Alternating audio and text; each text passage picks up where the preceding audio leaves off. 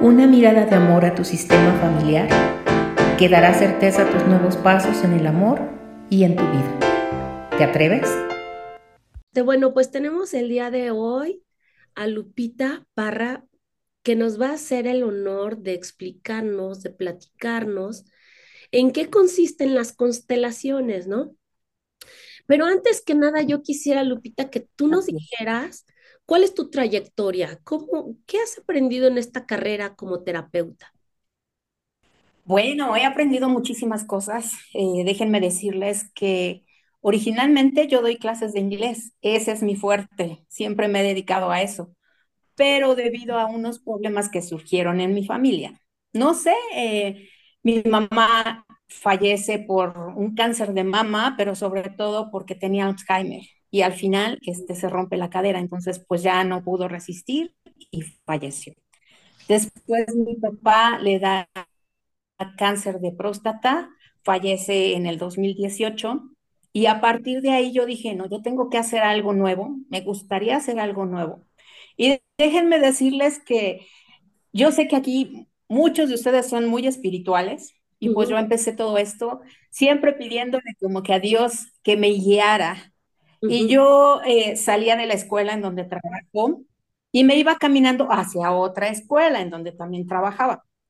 Entonces, las veces que me iba caminando, yo le decía a Dios, guíame, guíame, este, guía mis pasos para saber qué es lo que puedo hacer. Me lleva a un lugar en donde pues empiezo con un poquito de Reiki, me enseñaron un poquitito nada más de Reiki y algo de Shinen Shikun. Entonces me gustó muchísimo, pero después esta persona ya no pudo continuar con las terapias y entonces empiezo a moverme a otros lugares, me lleva a otro lado en donde se da un taller de constelaciones y dije, no, pues de aquí soy. Finalmente no se pudo en ese lugar, pero me lleva a, un, a otro lugar, a otra escuela llamada Certeza, que es donde pues estudié, y está a dos calles de ese lugar. Entonces, este, dije, no, pues sí, ya me dieron las informaciones, todo eso, eh, y me gustó, me gustó mucho la idea, sobre todo porque yo tenía que sanar muchas cosas. Tenía muchas cosas que sanar en mí misma, pero también ya después, conforme fuimos desarrollando el tema, me di cuenta que también había muchas cosas que sanar en mi familia. Y pues bueno, desde ahí empezó todo. Empecé a estudiar antes de la pandemia, ya ven que ya casi son tres años de esta pandemia.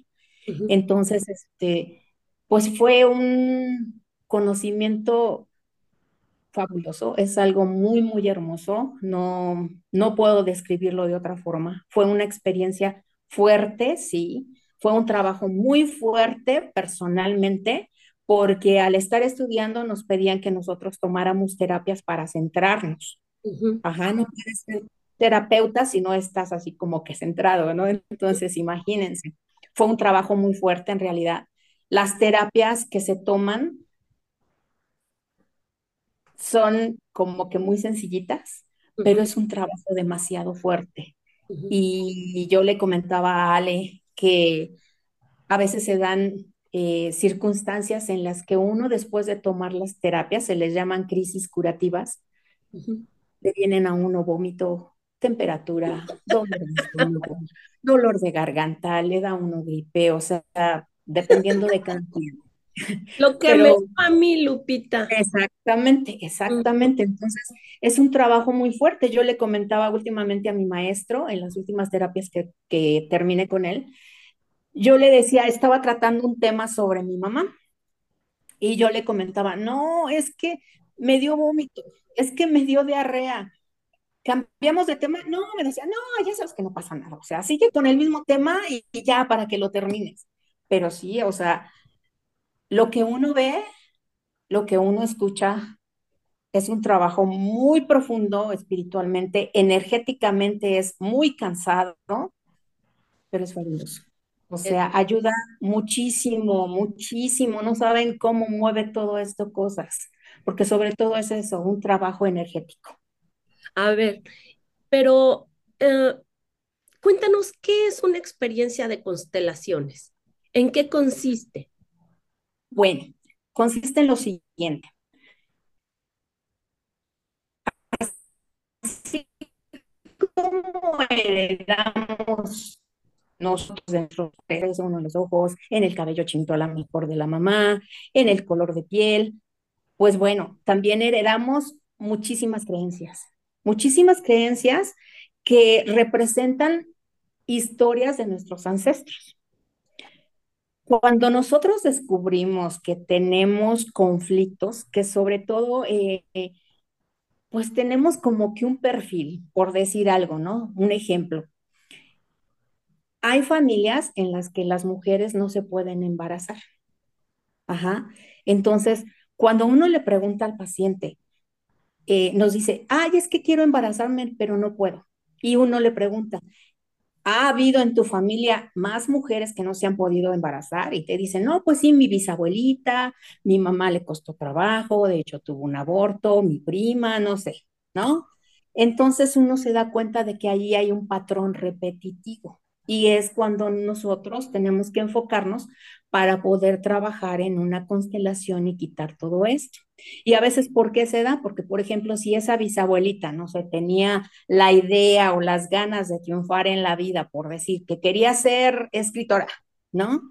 Y, pues se casó y resulta que el esposo pues no la dejó, no la dejó que fuera escritora, no la dejó nunca trabajar, eh, pues se mantuvo como ama de casa y a final de cuentas cuando ella tuvo un, bebé, pues peor se quedó ahí como cautiva en su casa, ¿no? Cuidando al niño, haciendo la comida, haciendo las labores de la casa.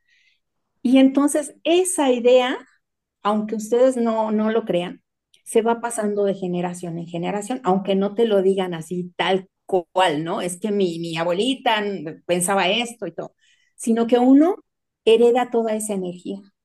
Todas las generaciones futuras, si no se arregla eso, las van heredando. Y entonces, inconscientemente nosotros tenemos esa creencia de que me voy a casar, pero yo quiero trabajar. Yo tengo ya mi negocio, tengo una empresa o voy a trabajar en X lugar, pero yo quiero tener niños. Pero si tengo niños, me voy a amarrar. Eso es interno. Nosotros no nos damos cuenta de que lo traemos y sin embargo ya estamos poniendo como que una barrera para no embarazarnos. Y muchas veces eso es lo que sucede. Entonces, ¿qué es lo que se hace en una constelación? Espero que lo que escuchaste te sirva para ver las cosas buenas y las no tan buenas que tienes, para trabajar en ellas y de esa forma hacer de tu vida algo más brillante. Hasta la próxima.